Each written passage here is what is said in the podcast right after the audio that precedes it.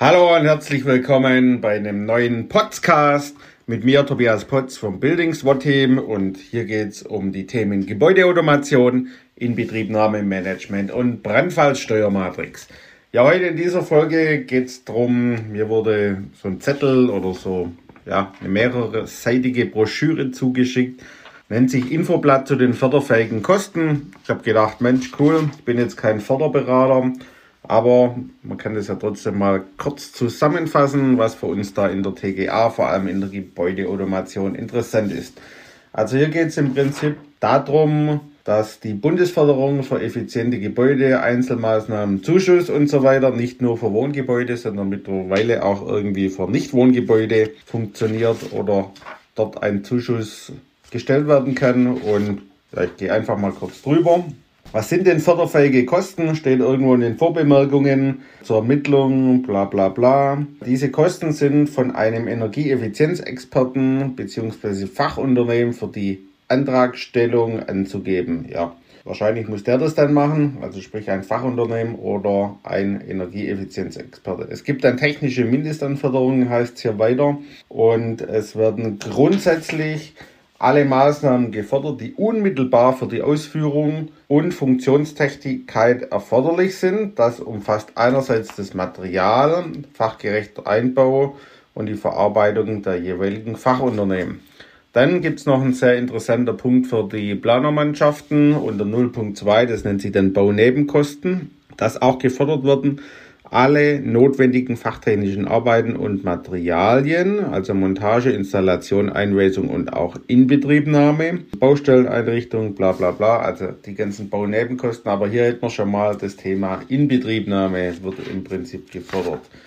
Dann gehen wir mal weiter. Jetzt kommen wir zur Anlagentechnik außer Heizung. So wie ich das überblicke, hat man die Anlagentechnik Einmal Optimierung für Raumluft und klimatechnischen Anlagen. Also hier geht es klassisch um die Kostengruppen 430, 434.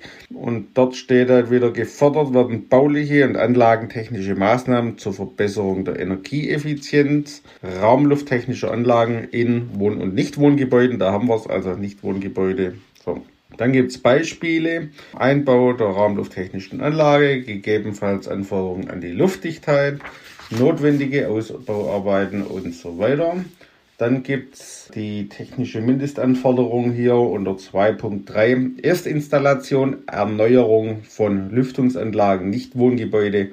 Und dort gibt es die Anforderung bedarfsgerechte Zu- und Abluftsysteme mit Wärmerückgewinnung, Feuchte, Kohlendioxid oder Mischgas geführt. Also auch kein Problem, hat ja heutzutage jede Standardanlage. Dann geht es um die Sanierung, Austausch von Komponenten in bestehenden Lüftungsanlagen, Nichtwohngebäude, bedarfsgerechte Zu- und Abluftsysteme, Einbau drehzahlgeregelter Ventilatoren, Einbau von RLT-Geräten, Einbau energieeffizienter drehzahlgeregelter Motoren, Nachrüstung von FUs, Einbau einer Wärmerückgewinnung, Erneuerung und Instandsetzung von Luftleitungen, also Fast alles wird gefördert und auch die Inbetriebnahme, Einregulierung und Einweisung des Anlagenbetreibers. Auch hier sehr gut. Ne? Dann unter 2.7, das interessiert jetzt speziell mich, Nichtwohngebäude, Einbau von Messsteuer- und Regelungstechnik, mindestens Klasse B nach DIN V 18599 Teil 11 inklusive notwendiger Feldgeräte. Nachfolgende Liste weist typische förderfähige Maßnahmen aus, nicht abschließend. Bedarfsgerechte Regelung von Lüftungs- und Klimaanlagen, Tageslicht- oder präsenzabhängige Steuerung oder Regelung von Beleuchtungsanlagen, bedarfsabhängige Regelung von Heizungssystemen wie zum Beispiel einer nutzungsabhängigen raumweisenden Regelung der Raumtemperatur, Komponenten zur Realisierung eines fachtechnischen Energiemanagementsystems mit dem Ziel der Energieeinsparung durch eine effiziente Betriebsweise des Gebäudes, zum Beispiel Monitoring von Anlagen bereichsbezogenen Kenndaten und Verbräuchen inklusive GLT sowie erforderliche Automations- und Feldelemente. Erstellung eines Messsteuern-Regelungskonzepts. Das würde ich jetzt sagen, okay, das nennt sich dann Planung auf Neudeutsch, Erstellung eines Zählerkonzepts. Also sprich, es wird fast alles gefördert, sobald man die Gebäudeautomation anfasst. Dann kommen wir Nichtwohngebäude Kältetechnik zur Raumkühlung. Auch dort werden Wärmegetriebene zur Nutzung von Wärme aus der Kraft-Wärme-Kopplung oder von Prozesswärme, Kompressionskälte mit Leistung, hydraulischer Abgleich und Nichtwohngebäude Beleuchtungssysteme, was auch gefordert. Dann unter Punkt 3 Kosten für Anlagen zur Wärmeerzeugung. Hier kommt jetzt also die Heizungstechnik. Und dort im Prinzip wieder förderfähig sind regenerative Anlagen, also Gasbrennwertheizung, Gashybridheizung, Solarthermie, Biomasse, Wärmepumpen, EE-Hybride. Also das ist dann EE-Hybride irgendwie aus einer Kombination aus den Punkten A bis E. Innovative Heiztechnik auf Basis erneuerbarer Energien. Auch hier wieder Inbetriebnahme, Einweisung und Einregulierung. Dann ist hier noch ganz speziell, was gibt es denn alles für Wärmequellen? Eine Wärmepumpe, dann Brennstoffaustragung und Förderung, dann wird gefördert Wärmeverteilung und Wärmeübergabe, hydraulischer Abgleich. Auch sehr interessant hier, was man da alles gefördert bekommen kann. Dann geht es weiter mit Warmwasserbereitung.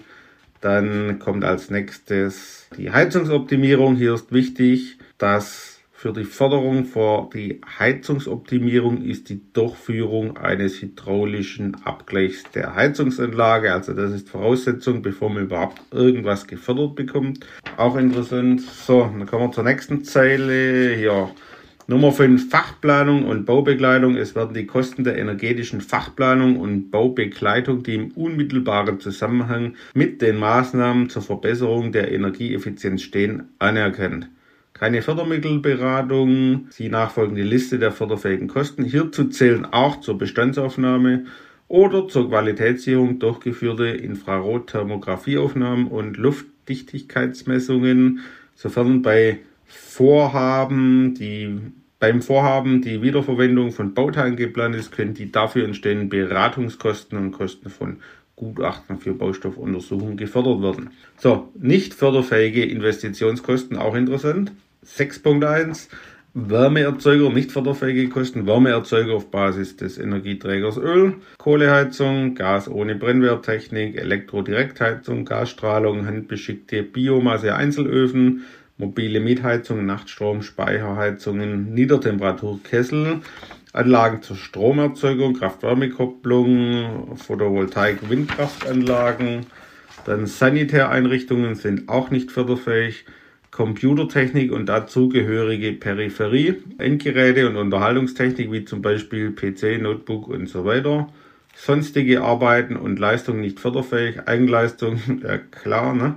behördliche Genehmigungen, Kosten für Eigenbauanlagen, Prototypen zum Beispiel, Kosten für gebrauchte Anlagen, Kosten für Neuerrichtung von unbeheizten Wintergeräten. Also kurzum, das, was wir zusammengefasst heute alles einbauen, ist großteils förderfähig auch großteils förderfähig, sobald es energieeffizient wird, was es ja heute eigentlich jede Planung sein sollte. Für die Einzelraumregelung ab Typ B ist es interessant.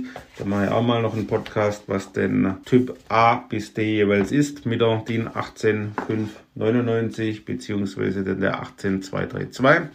Und von daher, es lohnt sich, denke ich mal, dort reinzuschauen, was dann genau wie gefördert wird. Ganz ehrlich, da habe ich keinen Schimmer davon. Ist auch jetzt nicht unser Thema, uns dort mit den ganzen förderfähigen Töpfen auszukennen. Wir machen Gebäudeautomation und ja, wenn ihr da ein Thema habt, mit dass ihr einen guten Planer sucht oder auch einen Inbetriebnahmemanager oder jemand, der sich um das Thema Brandfallsteuermatrix annimmt, dann meldet euch bei uns. Ihr könnt uns auf der Homepage www.buildingswatteam.de besuchen und da seht ihr, was wir so alles machen.